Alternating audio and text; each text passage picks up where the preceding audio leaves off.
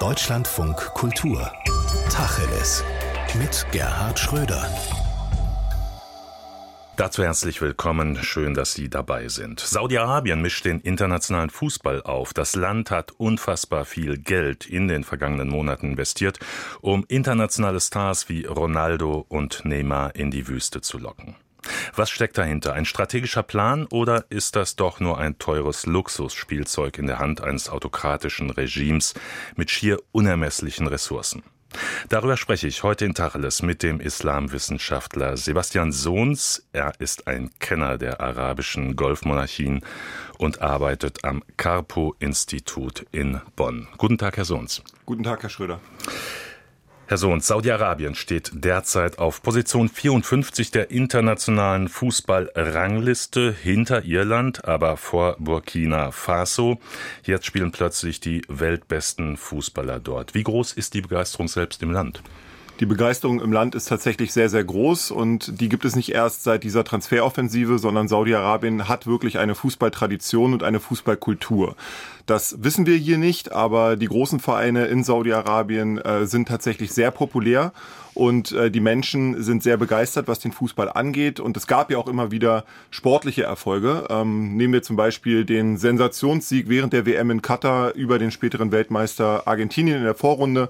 Das hat wirklich zu einer großen Euphorie im Land geführt und dementsprechend ist die Mehrheit der Bevölkerung, insbesondere der jungen Bevölkerung, derzeit auch wirklich ja sehr euphorisch, sehr ähm, optimistisch, was diese Entwicklung der saudischen Liga derzeit angeht. Hm, jetzt also Neymar, Ronaldo, Benzema, viele andere internationale Stars. Das sind ja auch durchaus schillernde Figuren, ähm, internationale Spitzenfußballer. Einige sagen auch Sinnbilder westlicher Dekadenz. Äh, wie passt das zu einem streng konservativen, autokratisch geführten Land, in dem die Scharia, das islamische Recht, gilt.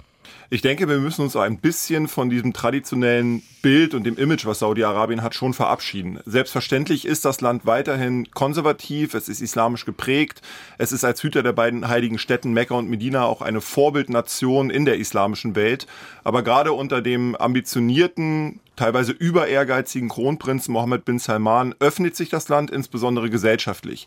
Religion spielt weiterhin eine Rolle, aber viel stärker ist der Nationalismus, der unter MBS, wie er genannt wird, dann auch geschürt wird. Und in diesem Zusammenhang spielt Sport, spielt Unterhaltung, spielt Tourismus eine ganz wesentliche Triebfeder, um tatsächlich diese gesellschaftliche und wirtschaftliche Öffnung voranzutreiben. Und vor diesem Hintergrund passt das sehr gut zusammen. Man möchte auf der einen Seite schillernde Stars ins Land holen, um zu zeigen, dass Saudi-Arabien ja wirklich auch ähm, ein Land ist, das sich auf der Weltkarte des Sports platzieren möchte.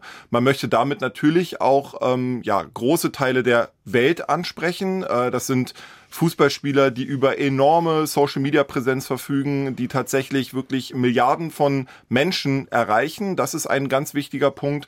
Und man darf nicht vergessen, dass Spieler wie zum Beispiel Karim Benzema ja auch selber Muslime sind. Das heißt, hier vereint sich sozusagen dieser Wunsch nach sportlichem Erfolg mit dieser religiösen Identität, die es in Saudi-Arabien gibt. Und äh, das ist mit Sicherheit auch eine der großen Gründe, warum Saudi-Arabien jetzt tatsächlich gerade bei muslimischen Fußballern auch große Attraktivität erfährt. Cristiano Ronaldo, nicht Muslim, ist, soweit ich weiß, Spitzenverdiener, soll 500 Millionen Dollar in drei Jahren, glaube ich, sind es dort verdienen. Das sind äh, für unsere Verhältnisse kaum vorstellbare Summen. Das stört dort niemanden? Noch nicht. Ähm, selbstverständlich ist dieses Gehalt ähm, ja diskussionswürdig, gar keine Frage. Aber ich glaube, die Zustände generell im globalisierten, überkommerzialisierten Fußball sind diskussionswürdig. Und Saudi-Arabien ja, hantiert er jetzt mit anderen Summen, weil sie andere Summen zur Verfügung haben, aber sie erfinden das System nicht neu. Ähm, wir sehen das auch in der europäischen, im europäischen Fußball. Die Premier League kauft bei anderen äh, Ligen in Europa ein. Das kann man gut finden oder auch nicht. Und das macht Saudi-Arabien jetzt eben auch in viel größerem Maßstab. Das ist diskussionswürdig, aber ist sicherlich eine Diskussion, die man innerhalb des gesamten Fußballgeschäfts führen muss. Mhm. Der US-Sender CBS hat berichtet, die saudische Regierung äh, habe bis 2030 knapp 20 Milliarden Dollar für Fußballtransfers und Gehälter etc. zur Verfügung gestellt. Das alles gespeist aus den großen Öleinnahmen des Landes. Ist das, was wir derzeit erleben, also erst der Anfang? Ich denke, es ist erst der Anfang. Es ist aber auch eine gewisse Anschubfinanzierung. Ich kann mir kaum vorstellen, dass wir in den nächsten Jahren eine Fortsetzung dieser massiven Transferoffensive sehen. Zumindest nicht im Fußball. Ähm, es geht ja hier auch nicht nur um den Fußball, sondern eben auch um andere Sportarten. Äh, andere Statistiken sagen, dass in den letzten drei Jahren etwa 6 Milliarden US-Dollar gesamt in den Sport investiert wurden aus Saudi-Arabien. Also dazu gehört die Formel 1, Wrestlingkämpfe, Tennis, Golf etc. Natürlich ist äh, Fußball die populärste Sportart auf der Welt und auch in Saudi-Arabien. Deswegen fließt da sehr viel Geld rein. Aber ich denke, es kann so nicht weitergehen, weil man langfristig denken muss in Saudi-Arabien und weil man tatsächlich auch lokale Strukturen aufbauen will. Es geht nicht nur darum, schillernde Stars aus dem Ausland zu holen, sondern es sollte mittelfristig auch darum gehen, ja eigene Talente aufzubauen, zu entwickeln, zu sichten, die Nationalmannschaft zu stärken, um dann eben auch Local Heroes zu haben, ähm, mit denen sich die einheimischen Fußballfans auch identifizieren können. Und dementsprechend, glaube ich, geht es jetzt darum, tatsächlich die Marke der Saudi Pro League zu stärken, äh, Saudi-Arabien damit auch ähm, als Land attraktiver zu machen. Aber ich kann mir nicht vorstellen, dass es am Ende des Tages so wird, dass nur noch Legionäre im Land spielen, sondern es geht eben auch darum, saudische ähm, einheimische Fußballstars mhm. zu entwickeln. Eine deutsche Boulevardzeitung hat vor kurzem getitelt, die Saudis kaufen unseren Fußball kaputt. Dahinter steckt ja die Sorge, dass das jetzt noch munter so weitergeht. Eine nicht berechtigte Sorge? Ich glaube, das hängt davon ab, wie man fragt. Also es gibt sehr, sehr viele Stimmen im internationalen Fußball, die sich sehr kritisch dazu äußern, einfach weil man das Gefühl hat, dass ähm, ja die Monopolstellung des europäischen Fußballs jetzt attackiert wird.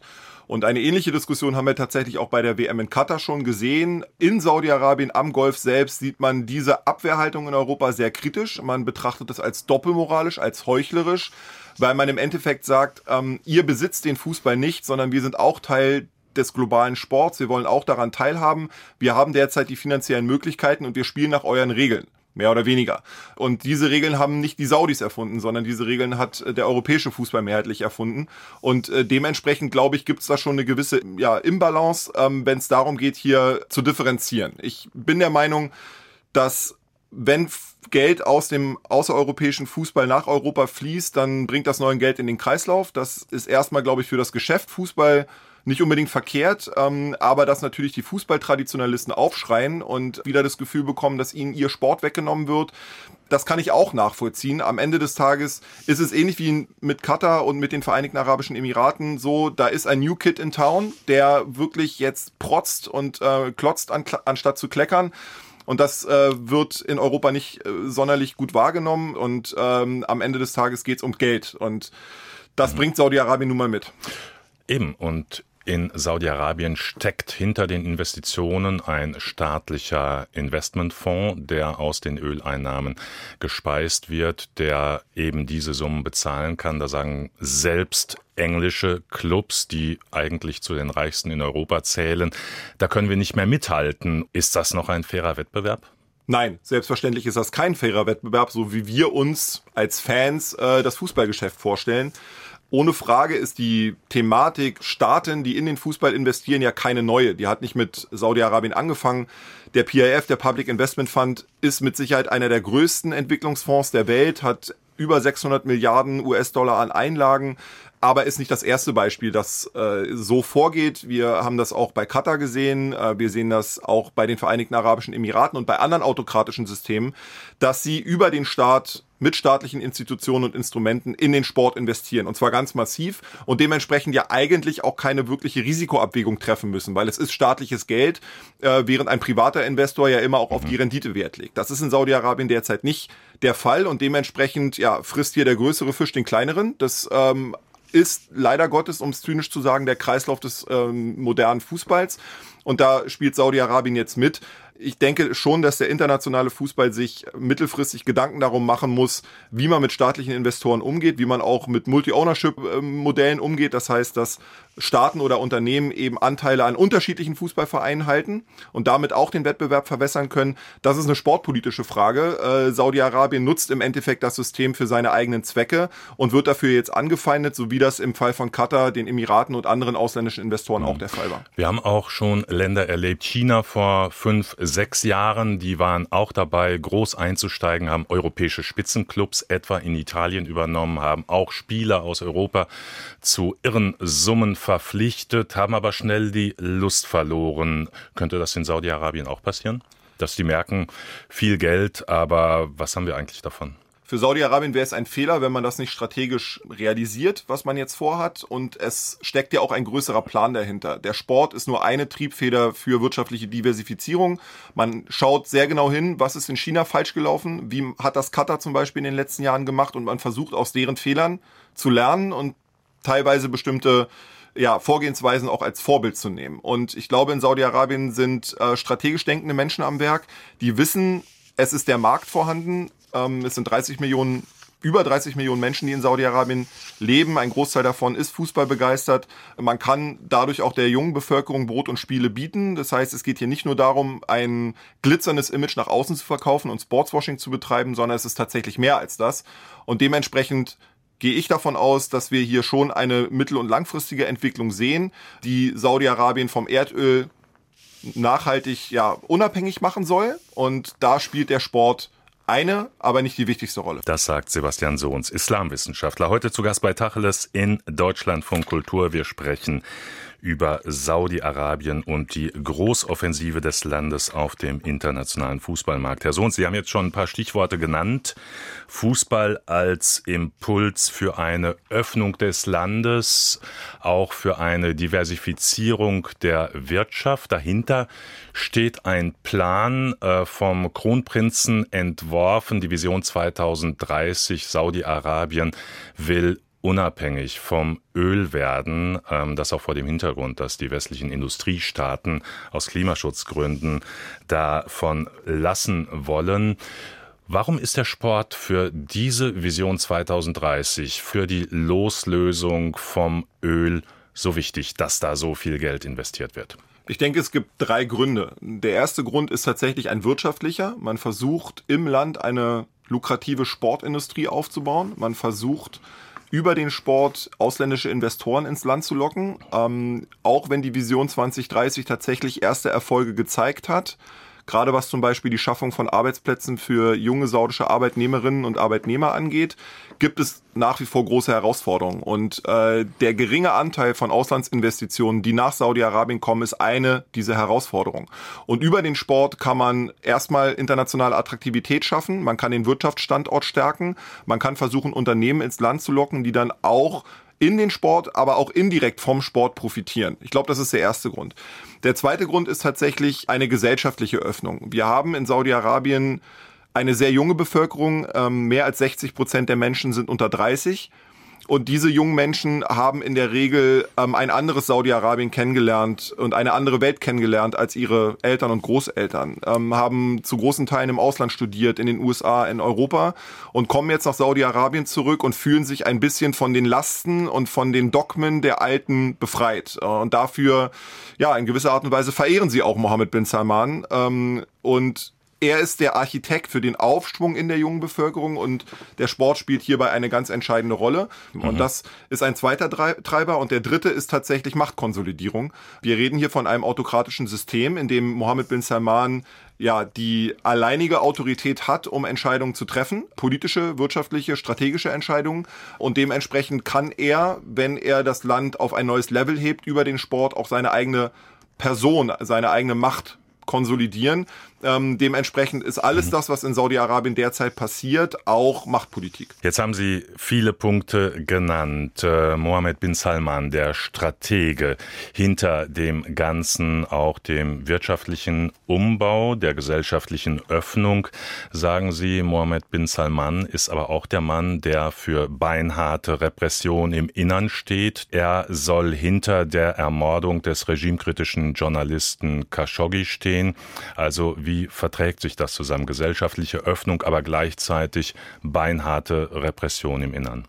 Ohne Frage sieht man in Saudi-Arabien so, so in den meisten anderen Golfmonarchien in den letzten Jahren eine Zunahme der politischen Repression. Die Menschenrechtssituation ist zu Recht zu kritisieren. Ähm, die Zahl der Todesurteile in Saudi-Arabien ist nach oben gegangen auf ein äh, neues historisches Hoch. Das heißt, man sieht schon, dass hier politische Macht wirklich knallhart auch zementiert wird äh, und diese Macht die wird von Mohammed bin Salman vor allen Dingen zementiert. Aus meiner Perspektive widerspricht sich dieses Vorgehen nicht, äh, sondern es orientiert sich so ein bisschen am chinesischen Modell. Wirtschaftliche Öffnung, gesellschaftliche Liberalisierung, ja, in bestimmten Grenzen. Aber diese Grenzen werden klar vom Staat auch vorgegeben. Ähm, es gibt klare rote Linien, die man nicht überschreiten sollte.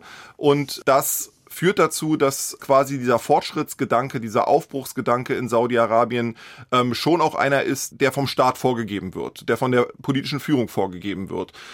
Es gibt den großen Wunsch in Teilen der Gesellschaft tatsächlich für diese Öffnung. Es gibt eine große Angst vor Anarchie und Chaos. Man darf nicht vergessen, Saudi-Arabien ist umgeben von, von Krisenherden. Ähm, Irak, Syrien, Jemen. Man hat den arabischen Frühling immer noch in der Erinnerung, wo ähm, die Regime reihenweise gefallen sind und sowas möchte man nicht. Und Mohammed bin Salman präsentiert sich quasi als Bollwerk gegen den Terror, so stellt er sich auch immer wieder dar, als Bollwerk gegen die Anarchie und äh, dementsprechend sehen viele Menschen im Land das als eine Einheit, diese gesellschaftliche Öffnung auf der einen Seite in mehr oder weniger unpolitischen Bereichen und auf der anderen Seite eben dieses starke und sehr harte autoritäre Durchgreifen, auch wenn es um politische Kritiker geht. Und das wird mitgetragen, zumindest von einem Teil der Bevölkerung, der davon profitiert. Und dafür ist man dann offenbar auch bereit, eben Repression in Kauf zu nehmen. Äh, und das ist definitiv auch ein Instrument der Machtkonsolidierung der politischen Führung in Saudi-Arabien. Mhm. Und diese Repression trifft ja auch Frauen, die sagen, wir wollen hier auch mehr Rechte. Ähm, es gibt einige Lockerungen. Frauen dürfen ins Fußballstadion gehen, dürfen Auto fahren, aber gerade im letzten Jahr sind zwei Frauenrechtlerinnen zu langjährigen Haftstrafen verurteilt worden, über 30 Jahre, weil sie einen Tweet einer anderen Frauenrechtlerin geteilt haben. Auch da sind die Tendenzen der Öffnung eng. Das ist richtig, gerade was die Frage von Geschlechtergerechtigkeit und Empowerment von Frauen angeht, ist Saudi-Arabien widersprüchlich. Auf der einen Seite sind die Öffnungen, die wir in den letzten Jahren gesehen haben, irreversibel. Das heißt, es ist nicht nur Fassade und Kosmetik, sondern Frauen haben faktisch gesehen eine deutlich größere Möglichkeit, sich in der Gesellschaft zu engagieren. Ähm, der Anteil der Frauen auf dem Arbeitsmarkt ist rapide gewachsen in Saudi-Arabien. Das ist Fakt und äh, dafür ist auch der Kronprinz zu großen Teilen verantwortlich, weil er weiß, äh, in der Regel sind saudische Frauen besser ausgebildet und motivierter als die Männer. Das zeigen zum Beispiel auch die Statistiken, dass die Mehrheit der Universitätsabsolventen weiblich ist. Und das macht er sich zunutze, um eben die wirtschaftliche Transformation voranzutreiben. Das heißt, äh, Frauen sind auch in gewisser Art und Weise ein Humankapital, das man in den letzten Jahrzehnten nicht wirklich genutzt hat. Das ist die eine Seite der Medaille. Die andere Seite der Medaille ist, dass ähm, der Kronprinz und das politische Establishment ganz klar die Deutungshoheit behalten möchte über diese Reform.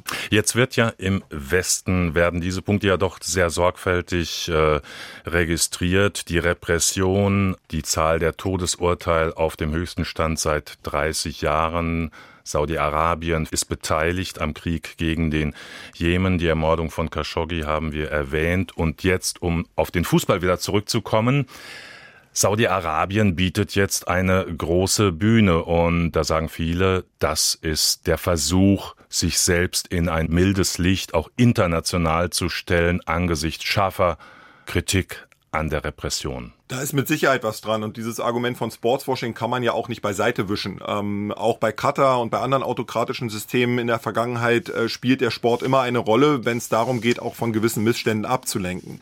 Das ist in Saudi-Arabien mit Sicherheit ähnlich, aber ich warne davor tatsächlich, das nur unter diesen Label zu sehen. Äh, Sportswashing kann tatsächlich auch nach hinten losgehen. Wir haben das im Fall von Katar gesehen. Durch die WM gab es erst eine wirklich kritische Aufmerksamkeit und Öffentlichkeit, die sich angeschaut haben, welche ähm, Menschenrechtsverletzungen gibt es in Katar, wie sieht die prekäre Situation von Arbeitsmigranten im Land aus. Das wäre ohne die WM gar nicht zu so einer kontroversen Debatte gekommen. Und mit dieser Kritik muss auch Saudi-Arabien leben. Äh, je mehr man im Rampenlicht steht, desto angreifbarer wird man. Und das weiß man in Saudi-Arabien und das nimmt man offenbar auch in Kauf, weil man gesehen hat, in Katar hat man es irgendwann auch in Kauf genommen. Und trotzdem ist zumindest in großen Teilen der Welt diese WM als Erfolg wahrgenommen worden. Ähm, ich denke, dass Saudi-Arabien einen ähnlichen Weg geht. Die Kritik ist gerechtfertigt. Ich glaube aber, dass man ähnlich wie im Fall von Katar hinschauen muss, was kritisiert man und was versucht man daraus für Lehren zu ziehen. Dieser Prozess der Sportinvestitionen lässt sich nicht aufhalten, aber man kann ihn versuchen mitzugestalten, sagen wir es mal so. Und auch zu versuchen, zum Beispiel über den Breitensport auch enger mit Saudi-Arabien zusammenzuarbeiten, um dann Frauensport stärker zu fördern und dann mhm. dementsprechend auch positive Entwicklungen zu unterstützen. Und ich glaube, dass gerade der Sport eben auch Möglichkeiten bietet, hier sich auf der einen Seite konstruktiver miteinander ja äh, auszutauschen, auf der anderen Seite aber auch eine Bühne hat, um tatsächlich eben diesen kritischen Dialog zu führen. Aber gibt es da überhaupt äh, den Gegenpart, der diese kritische Diskussion führen kann? Gerade bei Katar war ja eher der Eindruck, äh, am Ende lasst die Europäer nur reden, wir machen hier unsere wunderbare Weltmeisterschaft und alle machen mit. Diese Tendenz gab es dann. Ähm, man darf tatsächlich nicht vergessen, dass es in Katar ja bestimmte Veränderungen gerade im Arbeitsschutzgesetz bei den Arbeitsrechten für Migranten gab. Das reicht sicherlich aus unserer Perspektive nicht aus und das ist auch zu Recht thematisiert worden. Aber in Katar selbst hat man diese Fortführung dieser vehementen Kritik dann irgendwann auch als sehr respektlos und ja, als doppelmoralisch wahrgenommen. Gerade weil man auch gesagt hat, naja, im Westen, in Europa ist ja auch nicht alles Gold, was glänzt und man hat ein bisschen mehr Verständnis erwartet. Aber Katar zeigt ja auch eine große Weltmeisterschaft mit enormem Aufwand wurde dort durchgeführt. Die Stadien, in denen vor einem Jahr Fußball gespielt wurde, sind größtenteils schon wieder abgebaut. Das heißt, alles andere als eine nachhaltige Investition. Hat sich das trotzdem gelohnt? Aus katarischer Sichtweise hat sich das definitiv gelohnt. Katar ist ein sehr, sehr kleines Land, hat 300.000 Staatsangehörige, ist etwa so groß wie das Saarland und hat es geschafft, mithilfe dieser WM wirklich in der ganzen Welt wahr und ernst genommen zu werden. Und für Katar hat diese WM dementsprechend über den sportlichen Wert hinaus eine ganz große Strahlkraft entwickelt. Man ist wirtschaftlich sehr gut aufgestellt, man ist exzellent vernetzt in der ganzen Welt, nicht nur im Sport, sondern auch in der Politik, in der Diplomatie. Man präsentiert sich als Plattform für Konfliktparteien, die miteinander sonst gar nicht ins Gespräch kommen könnten, wie zum Beispiel die Amerikaner oder die Taliban vor ein paar Jahren. Und das ist für Katar sicherlich ein ganz großer Erfolg.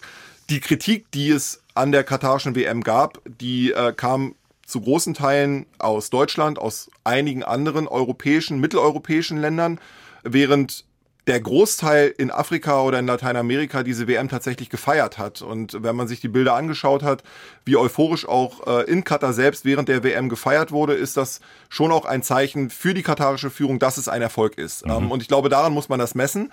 Ja, die WM war definitiv nicht nachhaltig. Sportliche große Ereignisse sind das nie. Und Katar hat versucht, dieses Narrativ zu streuen, dass es eine nachhaltige WM ist. Das war es auf keinen Fall.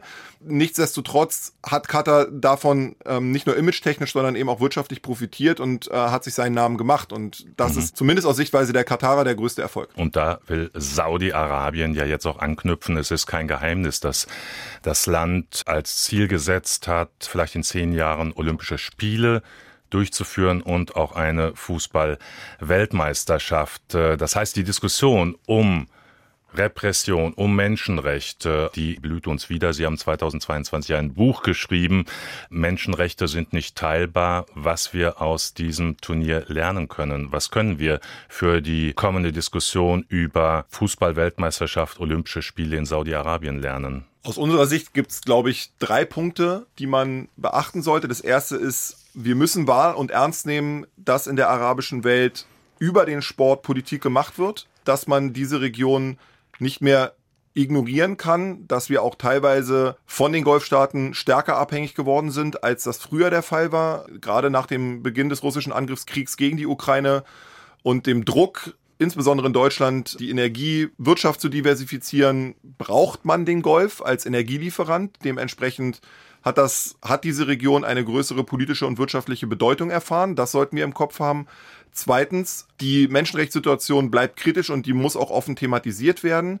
Gleichzeitig sollte man aber auch schauen, in welchen Feldern kann man mit problematischen Partnern wie Saudi-Arabien zusammenarbeiten, welche Möglichkeiten gibt es im Sport, welche Möglichkeiten gibt es in der Kulturzusammenarbeit, wie kann man tatsächlich auch im Land Kräfte stärken, die zum Beispiel die Frauenrechte stärken möchten. Und mhm. da gibt es in Saudi-Arabien deutlich mehr Anknüpfungspunkte als zum Beispiel in Katar, einfach weil es das größere und pluralistischere und diversere Land ist. Und nicht zuletzt geht es, glaube ich, auch ein bisschen darum, wie man den Fußball generell betrachtet. Und wenn wir, wir als Fußballfans einen Sport wollen, der in irgendeiner Art und Weise fairen Wettbewerb beinhaltet, dann sind wir, glaube ich, gerade in eine vollkommen falsche Richtung unterwegs. Und da ist Saudi-Arabien eben ein Symptom, aber es ist nicht die Ursache. Und hm. dementsprechend sollte man, glaube ich, diese Diskussion auch dann generell führen, wie man mit dem Fußball als Geschäftsmodell umgeht in hm. Zukunft. Hm. Diskussion führen ist ja immer eine gute Sache. Sollte man dann im Zweifel auch sagen, nein, wir nehmen nicht teil. In diesem Land werden grundlegende Werte, für die wir Deutschland, Europa stehen, mit Füßen getreten, Frauenrechte. Jetzt gerade kam auch ein Bericht von Human Rights Watch. Hunderte von Migranten wurden an der Grenze von saudischen Grenzschützern erschossen. Und in so einem Land will man dann ein Jubelturnier stattfinden lassen. Wäre da nicht konsequent zu sagen, nein, wir machen nicht mit? Das wäre eine Konsequenz, die man durchaus in Betracht ziehen kann, wenn man sich im Sport, in der Sportpolitik dafür entscheidet. Ändern wird es nichts, glaube ich. Mein Plädoyer wäre tatsächlich nicht erst wie bei der WM in Katar kurz vorher anzufangen, über einen Boykott zu sprechen, sondern tatsächlich eben die Zeit auch zu nutzen, um kritische Aufmerksamkeit zu schaffen, um auch wirklich Wege zu gehen, wie man tatsächlich konstruktiv versuchen kann, mit diesen Partnern zusammenzuarbeiten, anstatt tatsächlich wirklich nur mit der Moralkeule raufzuhauen. Weil, auch das darf man nicht vergessen, das Geld, was in Saudi-Arabien ausgegeben wird für Spieler, das fließt ja irgendwo hin. Das heißt, man nimmt das Geld ja schon in Anspruch, gleichzeitig kritisiert man auch. Und das ist genau diese Doppelmoral, die man in einem Land wie Saudi-Arabien dann auch immer kritisiert, wo man sagt, naja, ihr seid ja selber nicht konsequent in dem, was ihr tut. Und ich glaube, es geht am Ende um Glaubwürdigkeit. Der Westen oder das werteorientierte Modell des Westens hat in der Region massiv an Zuspruch verloren, weil man eben diese Glaubwürdigkeit nicht mehr sieht.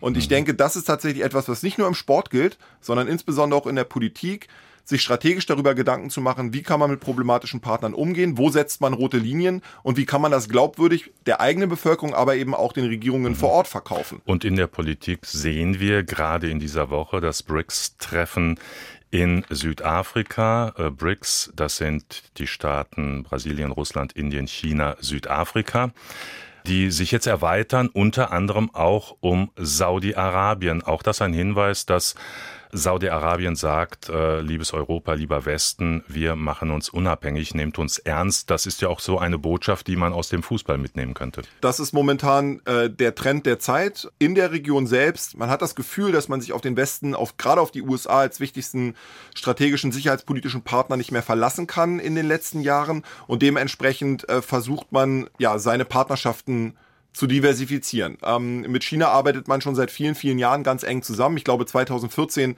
hat China äh, die USA als wichtigsten Handelspartner von Saudi-Arabien abgelöst. Ähm, alle Golfstaaten sind wichtiger Teil der chinesischen Seidenstraßenagenda.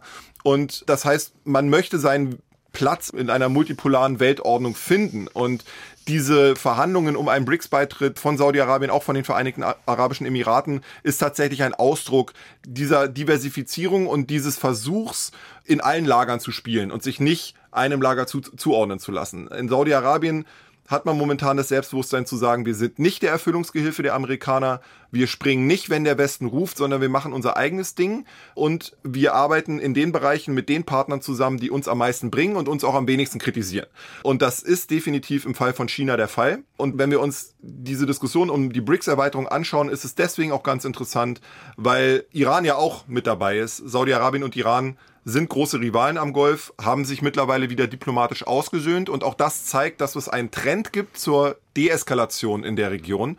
Gerade weil man weiß in Saudi-Arabien, wenn wir unser Geschäftsmodell erfolgreich umsetzen wollen, dann brauchen wir stabile Nachbarn, dann brauchen wir eine stabile Region, weil sonst kommt kein Investor zu uns. Diese BRICS-Erweiterungsdiskussionen sind ein Ausdruck dieses Trends, den wir sehen. Das sagt der Islamwissenschaftler Sebastian Sohns vom Forschungsinstitut Carpo. Heute zu Gast in der Sendung Tachles in Deutschlandfunk Kultur. Herr Sohns, ich danke Ihnen für das Gespräch. Ich danke Ihnen.